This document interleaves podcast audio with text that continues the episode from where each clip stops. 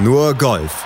Auf meinsportpodcast.de ein Sieg von Marcel Sieben, das ist doch mal ein schöner Einstieg in eine Nur-Golf-Sendung. Herzlich willkommen zu unserer Montagsausgabe. Ja, ein Sieg von Marcel Sieben, auch wenn er in Anführungsstrichen nur auf der Challenge Tour passierte, ist trotzdem eine Erwähnung wert, auf jeden Fall, denn es ist ein Sieg und vor allem ist es ein Sieg, der Marcel Sieben in die nächste Woche katapultiert, zu The Open. Da hat er nämlich jetzt den Startplatz für gewonnen durch diesen Turniersieg in Frankreich. Wir gehen gleich natürlich noch ein bisschen näher drauf ein. Es war aber nicht der einzige deutsche deutsche Sieg am Wochenende, denn beim ATS London Team Event auf der Ladies European Tour, da war am Ende auch deutsche Beteiligung vorne auf dem Leaderboard, nämlich in der Teamwertung war das Team Olivia Cohn vorne und auf der LPGA Tour, da landeten Esther Henseleit auf Platz 4 und Caro Masson auf Platz 5. Das mal so die Highlights, die wir besprechen wollen. Ansonsten kommt natürlich auch die European Tour und die PGA Tour nicht zu kurz, aber erstmal kommt unsere Expertin nicht zu kurz. Hallo Desiree Wolf. Hallo, Hallo Malte. Dann lass uns erstmal auf Marcel Sieben gucken. Erster Profisieg seit 2014, damals BMW Masters in China. Kannst du dich noch erinnern? Oh ja, da kann ich mich tatsächlich dran erinnern, weil es sehr spektakulär war. Äh, ich meine, da ging es um, keine Ahnung, über eine Million Preisgeld. Und das war ein Riesenerfolg für Marcel Sieben und den hat er auch einfach spektakulär erspielt. Und ja, und dann kam die, die große Dürreperiode ergebnistechnisch. Und insofern ist es natürlich jetzt fantastisch, äh, mal wieder einen Sieg vermelden zu können. Mhm. Zumal er ja auch schon damit geliebäugelt hatte, ist vielleicht das falsche Wort, aber drüber nachgedacht hat, sogar aufzuhören das ist auch verständlich letztendlich, wenn du einfach äh, richtig gut dabei warst und, und dann so lange Zeit keine Siege mehr zu vermelden hast und ähm, geht ja auch gar nicht darum, dass er auf der European Tour dann nicht mehr so weit vorne eine Rolle gespielt hat. Er musste ja auf die Challenge Tour zurück. Es war immer ein Kampf um die Tourkarte der European Tour. Auch jetzt ist er wieder auf der Challenge Tour unterwegs und ähm, dem Ziel, wieder auf der European Tour dann zu spielen und aufzusteigen, sozusagen, hat das jetzt auch alles untergeordnet. Und ähm, da ist jetzt wirklich äh, oberste äh, Priorität, diese Top 20 äh, auf der Challenge Tour zu erreichen und dann nächstes Jahr wieder auf der European Tour äh, beständig mitspielen zu können.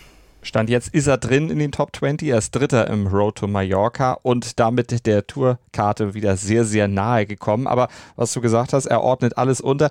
Er will möglicherweise auch, zumindest denkt er drüber nach, The Open gar nicht spielen, weil er sagt, na, vielleicht behindert das ja auch meinen Weg dann zurück auf die European Tour. Kannst du dir vorstellen, dass er das komplett auslässt?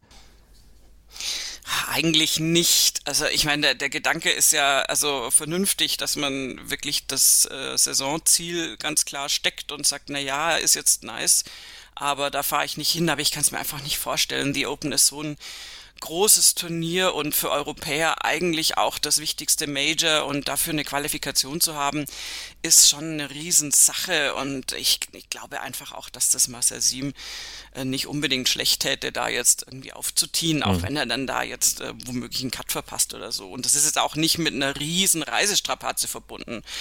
Also ja, also ich kann es mir fast nicht vorstellen, aber er hat gesagt, ich muss mit meinem Trainer und meiner Frau reden und fälle dann eine Entscheidung und wir werden uns mal angucken, wie die Entscheidung dann aussieht. Stimmt, vom Le Vaudreux Golf äh, Challenge vom Turnier darüber dann nach England, da ist es nicht so weit, das kann man durchaus mal abreisen. Die Alternative wäre natürlich dann nach Österreich zu fahren, zu eurem Bank Open, 15. bis 18. Juli, da die Austragungsdaten, also quasi das Parallelturnier. Er hat die Qual der Wahl. Gehen wir gleich nochmal nach England und schauen wir auf die Aramco Team Series in London bei der Ladies European Tour. Da haben auch Deutsche abgeräumt, nämlich Olivia Cohn und Sarina Schmidt. Ganz genau, und zwar in der Teamwertung. Bei dem Turnier gab es äh, eine Einzelwertung auch, also eine ganz normale LET-Damen-Einzelwertung. Und es gab aber auch die Teamwertung, da konnte sich eine Teamkapitänin, und das war in diesem Fall Olivia Cohen, ein Team zusammenstellen. Da war Sarina Schmidt noch mit dabei aus Deutschland und, ähm, und sie hatten sich dann noch verstärkt mit Diksha Dagar, die auch schon ein Turnier gewonnen hat, also auch wirklich eine sehr gute Spielerin ist und eine Amateurin war auch noch mit im Team, Andrew Kelsey. Und ähm, ja, haben da sehr überzeugend mit einem Gesamtergebnis von insgesamt 41 unter Paar dann diese Teamwertung gewonnen und haben auch wohl wirklich diesen Teamgedanken gelebt und von Anfang an gesagt, naja, uns geht es tatsächlich nicht drum, ob irgendeiner von uns diese Einzelwertung gewinnt. Wir wollen als Team erfolgreich mhm. sein. Zumindest haben sie es so kommuniziert. Gemeinsam sind sie stark und so haben die beiden dann, Schmidt und Cohen, also ihren ersten Sieg auf der LET-Tour dann mit Unterstützung eingefahren. Aber was unterm Strich zählt, ist natürlich der Sieg und der kam vor allen Dingen auch deshalb zustande, weil an Loch 13 dann Olivia Cohen ein wirklich schönes, sehenswertes Hole-Out geschafft hat aus 72 Metern mit einem Wedge. Das Ding dann ins Loch buxiert hat und Sarina Schmidt sagte hinterher, ja, ja, das war der Punkt am Turnier, wo dann letztlich das Momentum in die Richtung ihres Teams sich gedreht hatte und dann haben sie sich am Ende diesen Sieg dann auch nicht mehr nehmen lassen. Schöner Einstieg bei Nur Golf mit zwei deutschen Siegen.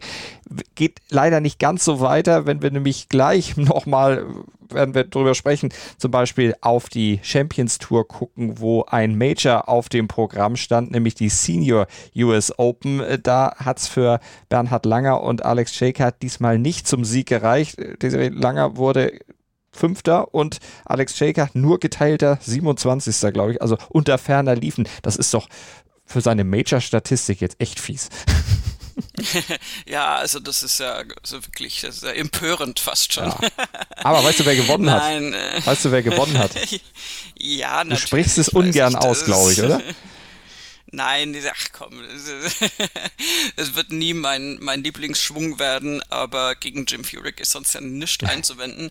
Jim Furyk hat mit minus sieben da gewonnen, ja. drei Schläge vor Retief Goosen und Mike Weir und ähm, hat sich da jetzt in eine Reihe eingereiht von Spielern, das sind gar nicht so viele, die sowohl die US Open äh, regulär in Anführungszeichen, also der, der Nicht-Senioren, als auch die Senior US Open gewonnen haben.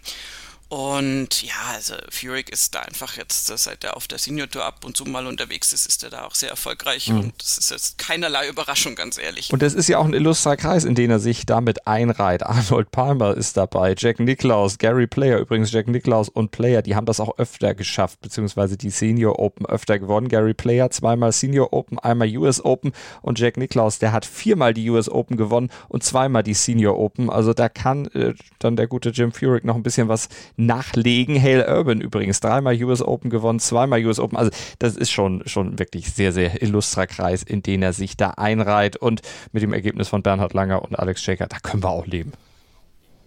Ja, also man muss es ganz realistisch sagen. Bernhard Langer ist äh, immer noch äh, jeglicher Bewunderung und jeglichen Respekt irgendwie wert, äh, weil er eine unglaublich tolle Figur da macht auf dieser Tour. Aber es kommen einfach jedes Jahr da junge Spieler nach, also Küken sozusagen, also 50-jährige Küken. Und äh, da, da ist eine geballte Power einfach, äh, die da dauernd noch auf die Tour drückt. Und äh, Langer wiederum wird trotz seiner unfassbaren Athletik und seines, seines Berufsethos einfach nicht jünger. Insofern wird die Operation oder die Mission, weitere Titel auf der Senior Tour zu, oder auf der Champions Tour heißt ja offiziell, zu gewinnen, nicht einfacher im Lauf der Zeit. Und er ist aber super konstant unterwegs, ist da immer vorne mit dabei. Und ich denke, dass da die Taktik jetzt eher sein muss, äh, zu, zu gucken, dass halt dann mal alles passt und dann ist auch er in der Lage, da tatsächlich noch einen Sieg einzufahren und seine Statistik zu verbessern. Aber was da natürlich, also ich meine, wenn du das anguckst, auch Miguel Angel Jiménez, dann ist da ja sonst noch irgendwie Phil Mickelson unterwegs und, und Jim Furyk, ähm, ganz zu schweigen von den noch älteren, inzwischen etablierten Spielern auf der Champions Tour. Also, dass da Langer jetzt nicht jede Woche wieder ein Sieg einfährt, ist äh, A, verständlich und B, ähm, ja, der, also einfach irgendwie auch ein bisschen dem Lauf der Natur geschuldet. Mhm. Aber er hat sich am Wochenende nochmal richtig schön nach vorne reingespielt. Zehn Plätze am Sonntag gut gemacht. 68, 68 sein Wochenendergebnis dann bei diesem Turnier. Kurze Pause hier bei Nurgolf auf mein Sportpodcast.de und dann geht's weiter mit der Ladies PGA Tour. Und da haben wir noch ein paar gute Ergebnisse aus deutscher Sicht zu vermelden. Gleich bei uns. LPGA Tour jetzt unser Thema hier auf meinsportpodcast.de bei Nur Golf Marathon LPGA Classic. Die wurden ausgetragen am Wochenende in Ohio und sie wurden verkürzt ausgetragen. Nach drei Runden war Schluss, weil nämlich Regen den Kurs ziemlich unter Wasser gesetzt hatte und damit auch ein vernünftiges Spiel nicht mehr möglich gemacht hat. Aber am Ende siegte Nasa Hataoka mit minus 19 und zwar einem Riesenvorsprung. Sechs Schläge vor Elizabeth Sokol und Mina Harrigay. Die haben sich die nächsten Plätze gesichert. Und dann folgt Esther Henseleit mit minus 12 auf Platz 4. Wieder ein Top-Ergebnis für Esther. Und dazu kommt noch Caroline Masson, geteilte Fünfte. Ganz genau, also super Platzierung der beiden deutschen Damen und bei Esther Henseleit greift genau das, was wir ja äh, in den vergangenen Sendungen schon angesprochen hatten und auch gehofft haben vom Verlauf her, nämlich sie fasst da Fuß. Äh, sie beißt sich da vorne fest, äh, jetzt unter den Top 5 inzwischen und ähm, das ist sehr, sehr, sehr gut zu wissen. Sie hat auch in diesem Turnier tatsächlich die erste Runde mit einer 70 nicht so besonders gut gespielt, wobei man auch sagen muss, die 61 von Nasa Hataoka in der ersten Runde, die war natürlich auch wirklich, also keine Ahnung, also wie, wie eine Rakete, buchstäblich so ist sie auch zu ihrem Vornamen gekommen und ähm, dem hat sie alle Ehre gemacht und hat da wirklich also ein Feuerwerk da irgendwie rausgelassen in der ersten Runde mit dieser 61 und da war dann schon der Grundstein gelegt, ähm, plus eine 64 in der Schlussrunde. Das, das hat dann diesen auch wirklich sehr, sehr großen Vorsprung dann letztendlich herausgespielt.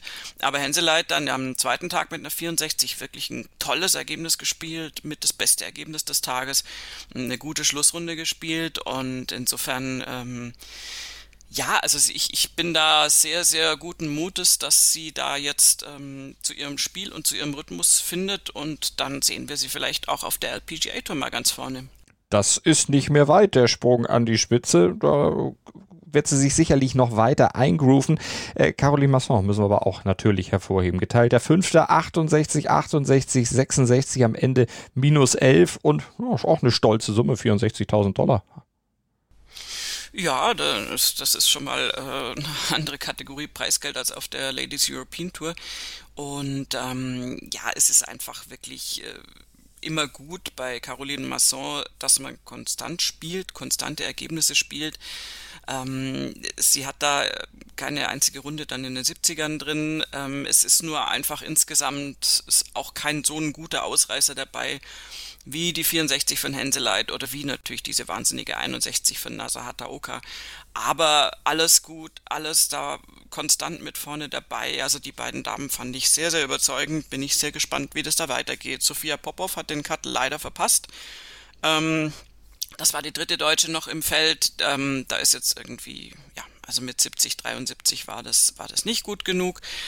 Aber auch bei ihr nächstes Turnier, nächste Chance und ähm, bei Henseleit bin ich gespannt, wie es weitergeht. Das werden wir natürlich im Blick haben, genauso wie wir natürlich auch Nasa Hataoka weiter im Blick haben werden. Die wird nämlich auch in Tokio aufschlagen, natürlich ihr Heimatland bei den Olympischen Spielen im August dann vertreten und auf der JLPGA Tour, also der japanischen Variante der PGA Tour oder der Ladies PGA Tour, da hat sie ja auch einen super Score eigentlich. Sechs Karriere-Siege und vier davon waren Majors. Also wenn sie auf, in heimatlichen Gefilden aufgetiet hat und bei großen Turnieren am Start war, dann war sie gut drauf. Naja, die muss ja nur den Rückenwind von diesem Turniersieg so ein bisschen mitnehmen, wenn, wenn sich der über die Weltmeere da erhalten lässt, mhm. ähm, direkt nach Tokio, dann äh, ist, da, ist sie da ganz äh, vorne mit dabei als Titelfavoritin auf jeden Fall. Und ähm, dass sie fantastisch Golf spielen kann, das zeigt sie uns ja auch nicht zum ersten Mal.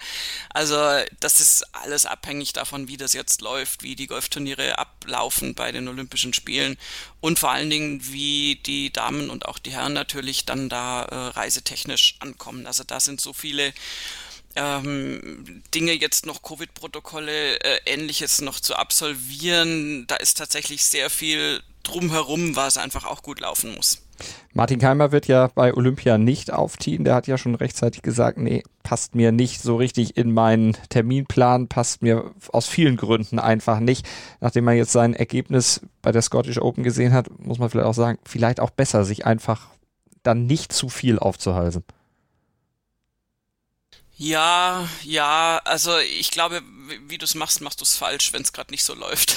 Hm. Man könnte natürlich sagen, Keimer hat immer von diesem Impuls auch gelebt. Der war ja einer der Golfer, die beim, beim letzten Mal und ersten Mal seit hm. langer Zeit äh, Olympia ja unfassbar äh, thrilled waren und, und der ja so Bock darauf hatte und, und so äh, da in dieser ganzen olympische Dorfgeschichte und sowas aufging. Ähm, ich könnte mir vorstellen, dass da auch eine Rolle spielt, dass er vielleicht auch sieht, dass diese Olympischen Spiele vielleicht auch gar nicht so diese Olympischen Spiele werden, wie man sie sich so vorstellt, einfach mhm. aufgrund von Covid. Und ähm, dass er vielleicht deswegen sagt, das hatte ich jetzt schon mal, das habe ich schon mal miterlebt, dann bleibe ich lieber hier ähm, macht durchaus Sinn, jetzt da ein bisschen zu trainieren und sich zu stabilisieren. Ähm, wenn er tatsächlich den Ryder Cup noch als Ziel hat, sowieso. Und ähm, also wenn er, da fährt er ja eh hin als Vice Captain, aber wenn er sich dafür noch als Spieler qualifizieren wollen würde, muss ja wirklich auch noch ein Spitzenergebnis her. Ja, wir werden sehen. Also das ist eine Entscheidung, die, die er ähm, selbst treffen muss und getroffen hat. Und ähm, ja, also ich, ich muss gestehen, ich habe eine äh, universale Grundskepsis diesen Olympischen Spielen gegenüber. Ich hätte die einfach äh, gerne lieber nicht gehabt unter diesen Umständen und ich bin da irgendwie sehr, sehr besorgt, dass das irgendwie einfach nicht so wird, wie sich viele der Athleten das vorstellen, ganz zu schweigen sowieso von Publikum, was nicht da sein wird und so weiter. Insofern, ja, weiß ich nicht, ob sich Martin Keimer dann so viel vergibt, wenn er da nicht hinfährt. Er kann ja die Olympischen Spiele trotzdem verfolgen, hier bei meinsportpodcast.de beim Flair der Ringe. Vielleicht abonniert er den Podcast. Ihr solltet das definitiv auch machen, dann werdet ihr auf dem Laufenden gehalten, was da unter Ausschluss der Öffentlichkeit mehr oder weniger, also zumindest der Zuschauer in den Arenen dann stattfindet findet, könnt ihr alles bei uns dann gerne nachhören. Und wir gucken rüber zur Scottish Open, wo Martin Keimer ja den Cut nicht geschafft hat. Genauso wenig wie Maximilian Kiefer, bester Deutscher, da übrigens auf dem geteilten 44. Platz Sebastian Henseleit, aber der stolzeste und glücklichste Mann auf der Anlage im The Renaissance Club bei der Scottish Open war Minvoli. Du lachst, was lachst du? Du hast gerade äh, Sebastian Heisele mit Esther Henseleit verheiratet. Sebastian Heisele, ja, du hast doch recht. So im Flow gewesen, du hast recht. Der, Sebastian der Heisele. ja, nu, kann ja vielleicht mal was gehen, keine Ahnung. Matchmaker, nur Golf. Nein, lass lassen wir das. Das müssen ja, die ja, beiden ja. unter sich ausmachen. Keine Ahnung, da wollen wir auch gar Der keine Gerüchte streuen. Sebastian Heisele, es tut mir leid. Nein, der war wirklich sehr charmant, aber das konnte ich mir jetzt nicht verkneifen, den Lacher. Nein, das war im Eifer des äh, Gefechts. Okay, äh, Minwuli, wollte ich sagen. Der stolzeste, äh, glücklichste Mann genau. auf der Anlage. Rolex Series Turnier gewonnen. Im Stechen am ersten Extraloch gegen Thomas Detri und Matthew Fitzpatrick. Aber es durfte noch jemand strahlen. Auf den gehen wir erstmal ein. Wir gehen auf den Australier Wade Ormsby ein. Der wurde zwar am Ende nur geteilter Zwölfter, aber er schoss auf der Zwölf, auf der Schlussrunde ein Hole in One und bekam dafür 204 Flaschen Whisky. Das ist auch mal eine Belohnung. Kein Auto, sondern tatsächlich Whisky. Und Wade Ormsby, der hat jetzt vier Holes in One in seiner Karriere erzielt. Drei auf Turnierrunden und schon sein allererstes, hat er den Kollegen der European Tour erzählt, äh, hatte schon mit Alkohol zu tun. My first one was New Zealand Open, then KLM, I won a year's supply of beer, I think, at um, Canama. So I've got an alcohol issue here. Um, but yeah, now I'm not, I'm not too good on the Scotch, but I'm going to have to get used to it. Man kann sich den Scotch wahrscheinlich auch schön trinken. Bei 204 Flaschen Whisky hat er ein bisschen Zeit dazu, aber die Frage kam natürlich auch, was macht er denn mit den ganzen Flaschen? I think I'm going to have a lot of friends, aren't I? Especially up this way. So, nah, it's pretty cool. Thanks these guys for supporting us. You know, it's an amazing hole with a beautiful backdrop and I'll never forget that one. er wird es auf jeden Fall loswerden. Schöne Geschichte. Aber 204 Flaschen Whisky, wie lange reicht denn sowas? Äh, ja, vor allen Dingen, wo lässt du dir das hinschicken? Ich meine, die müssen den ja rein theoretisch äh, per Cargo nach Australien schicken, wo er aber nie ist, äh, irgendwie. Also es ist jetzt nicht so ein Reisegepäck für einen Tourgolfer irgendwie. Also ich denke, da wird er von den 204 Flaschen wahrscheinlich schon ungefähr 100 bei dem Turnier vor Ort irgendwie verschenkt haben äh, was ja letztendlich möglicherweise auch die Intention ist hinter dem Sponsor. Die wollen ja auch einfach nur, dass das Ding gestreut wird und es sind, glaube ich, gar nicht so unbedingt drauf aus, dass Wade Ormsby zu Hause sitzt und 204 Flaschen Scotch dann da irgendwie äh, runterkippt. Ja, also ist auf jeden Fall, also die Kombination mit diesem, mit diesem Jahressupply Bier bei diesem Neuseeland-Turnier ist, ist schon, also der hat wirklich ein Alkoholproblem, aber in ganz andere Richtung irgendwie. Du ist das Schöne, ja, Whisky wird nicht so schnell schlecht wie Bier. Das stimmt allerdings, ja. Also dann kannst du auch tatsächlich gut verschenken, aber ich meine, irgendwann wird sein Freundeskreis äh, dann auch mal sagen, du, jetzt, äh, jetzt haben wir schon zwei, drei von den Flaschen, jetzt lass mal lieber. also keine Ahnung, ich glaube wirklich, dass der da wahrscheinlich jedem Tourkollegen eine schenkt oder irgendwie so. Und dann geht das Zeug schon weg, aber es ist trotzdem, ich meine, was, was ich das bemerkenswerte, ja, sorry, aber was ich das bemerkenswerteste fand bei diesem Hole-in-One war, dass Wade Ormsby dieses äh, Hole-in-One geschlagen hat und auch gesehen hat, dass er drin ist und dann so also huldvoll, also eigentlich schon sehr erfahren, sich so ein bisschen gefreut hat. Und äh, tatsächlich war nämlich, äh, er war ja im Flight mit Minwo Lee und der hat sich viel, viel mehr gefreut. Der ist richtig so, hey, voll cool und hat ihn umarmt und so. Also der hat das so richtig appreciated und mhm. äh, Ormsby war eher so, ach nee, nicht schon wieder Alkohol. Ja, der hat sich vielleicht also, schon für eine äh, Flasche quali äh, qualifiziert durch den Jubel und durch das Gratulieren. Der hat bestimmt gedacht, ach, was soll der mit 200 Flaschen? Da gibt er mir bestimmt eine von ab. Ah, ja. du bist ja schon wieder einen Schritt weiter. Okay, so weit war ich noch nicht, gebe ich zu. Aber wer weiß es schon. Er hat ja nicht nur äh, sich für den Kollegen gefreut, sondern auch selber sich noch freuen dürfen. Ja, er ist mit drei Runden Rückstand auf die, oder drei Schlägen Rückstand auf die Runde gegangen. Am Ende lag er dann vorne durchs Stechen am ersten Extraloch. War es ein Sieg der Nerven? Wie würdest du sagen? Ja, also äh, eigentlich ein bisschen eine komische äh, Abfolge, weil er hatte ja einen, einen Wahnsinns-Stretch von, von Loch 3 bis 8, wo er einfach mal so sechs Birdies in Serie gespielt hat. Das äh, kann man mal so machen. Dadurch hat er sich dann natürlich auch wirklich nach vorne katapultiert. Und dann war so ein bisschen Funkstille erstmal. Ich meine, ganz ehrlich, es ist ja auf dem Platz auch durchaus eine Leistung, da Pass zu spielen. Ähm, aber er hat dann, ähm, dann kam ja auch noch die Regenunterbrechung Unterbrechung, die übrigens speziell Thomas Detri zum, zum Verhängnis wurde, so ein bisschen, weil der war da gerade wirklich am, am Kommen und hatte gerade einen sehr, sehr guten äh, Moment oder eine sehr gute Phase auf den Back Nine und in seinen Putt an der 14 in den Paar-Putt kam dann das Nebel, Nebelhorn, sage ich schon, natürlich die Hupe, also die Ab Abbruch-Gewitterhupe äh, und äh, das hat ihn dann so ein bisschen aus dem Konzept gebracht. Und das ist natürlich so ein bisschen schade, weil ihm wäre es auch sehr zu gönnen gewesen, da mal wirklich das durchzuziehen. Ähm, aber Minwoli hat sich dann auch danach nicht aus der Ruhe bringen lassen, hat dann noch das Birdie an der 16 gespielt, um auf diesem Score von minus 18 zu landen, den dann auch die beiden Kollegen Detrio und Fitzpatrick hatten. Und das Playoff, das war also im Gegensatz zu unseren Vorwochen, wo wir ja 93 und 127 Playoff-Löcher mhm. hatten gefühlt, ähm, war das echt kurz und schmerzlos. Also äh, die haben halt ihre Abschläge und dann ihre Annäherungsschläge gemacht auf der 18 und ähm, Minwoli war der letzte, also der, der dritte Spieler, der gespielt hat und die anderen beiden lagen auf dem Grün, aber jetzt nicht wirklich mit einer Wahnsinns-Birdie-Chance. Und der hat den Ball halt an die Fahne hingetackert. Also es ist jetzt auch nicht, es war jetzt kein Given One, aber ein sehr machbarer Putt mit sehr wenig Break. Also viel, viel äh, angenehmer kriegst du es, glaube ich, nicht in, in einem Playoff. Und ähm, also der musste einfach rein.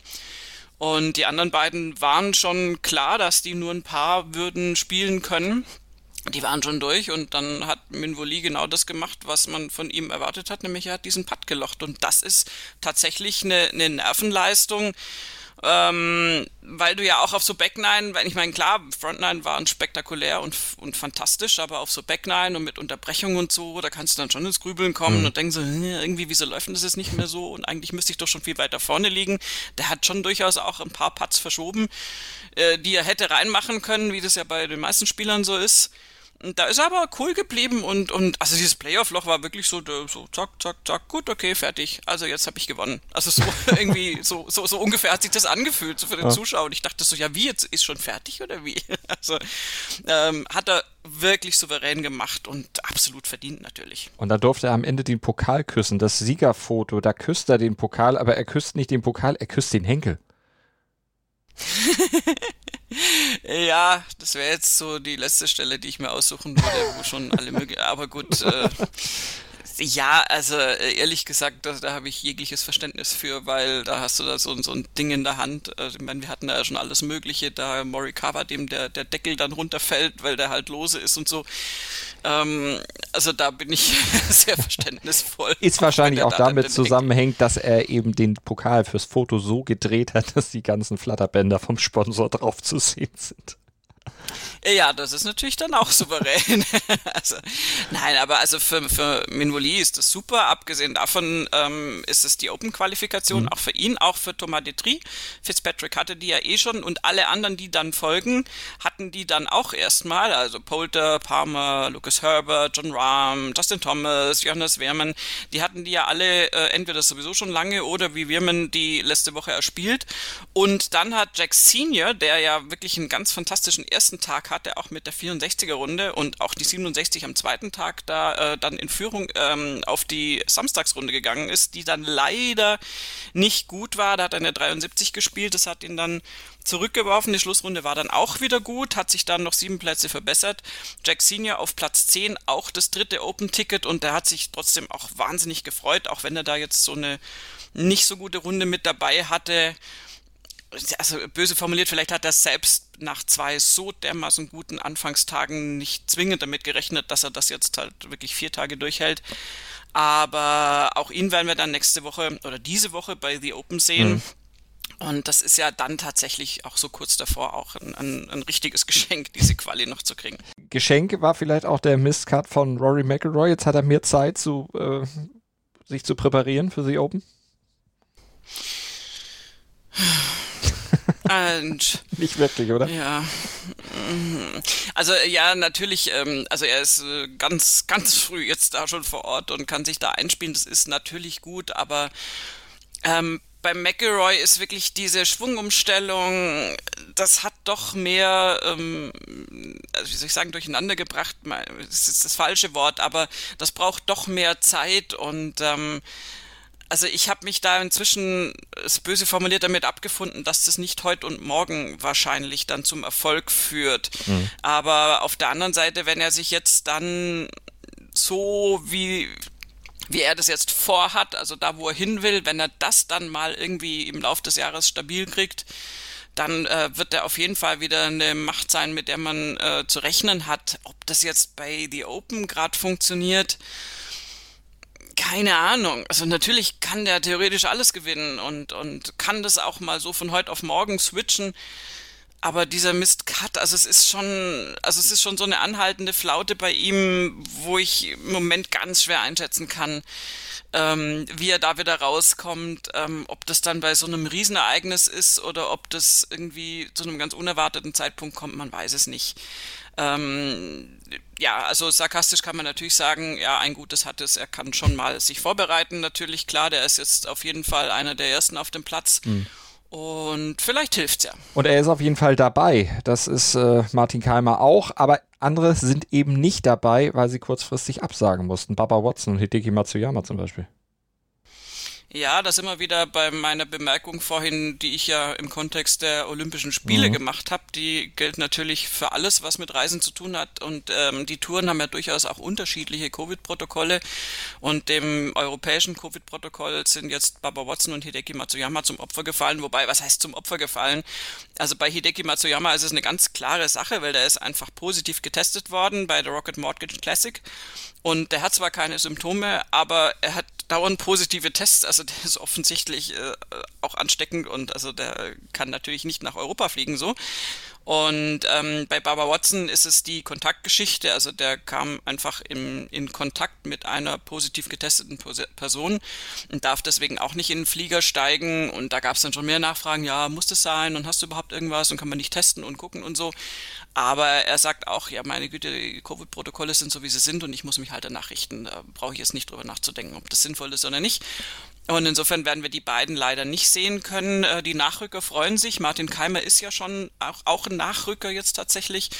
Und ähm, ich würde auch nicht ausschließen, dass da sozusagen jetzt wirklich äh, noch, noch, noch was äh, passiert. Also die nächsten drei mhm. sind jetzt John Catlin, Adam Long und Sam Horsfield und Also mindestens einen von denen würde ich realistisch eventuell dann noch im Feld sehen. Also wenn die schlau sind, sind die auf jeden Fall äh, in der Nähe und äh, bereit zum, äh, zum, zum Einsatz. Die dürfen sich da noch Hoffnung machen. Bryson DeChambeau, der ist dabei, allerdings mit neuem Caddy. Der hat sich nämlich von seinem Caddy, dem langjährigen Caddy Tim Tucker, getrennt in gegenseitigem Einvernehmen, aber doch ein bisschen abrupt. Dahinter steckt wohl irgendwie, dass Tucker ja sich gerade vorbereitet, in die Selbstständigkeit zu gehen, ein Luxury Transportation Service Business aufzumachen, also Luxusgegenstände zu transportieren, Logistikunternehmen. Das ist auch mal was Neues. Mm, nee, ich glaube, ich, das habe ich anders verstanden. Also, ähm, Tucker kam ja von, von Bandon Dunes, von diesem wahnsinns tollen Golfplatz und äh, war da dort Caddy, Caddy und ähm, ich glaube, es ist eher so gemeint, dass das praktisch so ein High-Class Transportservice zu diesem Golfplatz ist, der ja ah, so ein ah, bisschen in the middle okay. of nowhere liegt. Also ich glaube, das ist mit diesem Resort verbunden. Ben Dunes ist so ein riesengroßes Golfresort in Oregon. Und äh, tatsächlich, also da muss man erstmal hinkommen und also das kann ja, keine Ahnung, also das wird ja kein, kein Busunternehmen sein, das ist dann vielleicht mit Flieger oder sonst irgendwas. Aber also so wie ich es verstanden habe, hat es tatsächlich mit Benton Dunes zu tun und sozusagen ein bisschen back to the roots und ab in die Selbstständigkeit. Und er war auch einfach müde, wohl auch ein bisschen gesundheitlich nicht mehr ganz so hundertprozentig fit. Und dass Bryson DeChambeau natürlich, also wie soll ich sagen, ein, ein sehr fordernder Chef ist für einen Caddy, mhm. das ist auch klar. Ich würde jetzt einfach auch mal sagen, da wird es im Laufe der Jahre auch äh, immer wieder mal Verschleißerscheinungen jo. geben.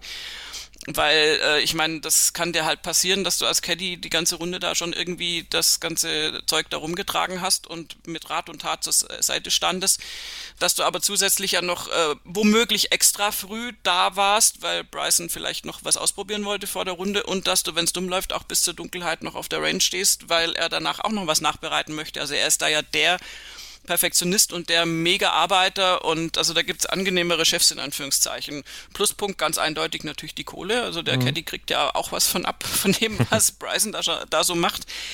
Aber äh, was mich jetzt tatsächlich überrascht hat, weil ich habe dann doch eher gedacht, der hatte die Schnauze voll und wollte einfach nicht mehr. Aber das ist ja ein ganz lang angelegter Wechsel. Mhm. Das ist ein neuer Caddy wiederum, ähm, kommt vom Dallas National, äh, ist da Lead Instructor und hat eben eine Beziehung, also nicht eine Beziehung, aber also ist in dem Umfeld von Chris Como, seinem Golftrainer ja irgendwie zugange. Und der hat schon seit sechs Monaten, äh, wird der quasi darauf vorbereitet, äh, Tuckers Job da als Caddy zu übernehmen. Also das ist überhaupt nichts Abruptes, sondern von langer Hand ja. irgendwie äh, da schon angedacht. Und der wird jetzt äh, debütieren bei The Open. Ja, viel, viel Spaß dabei. Das ist also ein richtig, richtig guter Debütplatz. Und ähm, ja, also es scheint wirklich äh, absolut in Frieden auseinandergegangen zu sein und auch geplant gewesen zu sein. Und das kann man jetzt so auch irgendwie verstehen. Kam für die Öffentlichkeit nur eben ein bisschen abrupt, aber bei Bryson oh, ja. DeChambeau ist ja alles eigentlich geplant. Verfolgt ja alles ein höheres Ziel und einen größeren Zweck.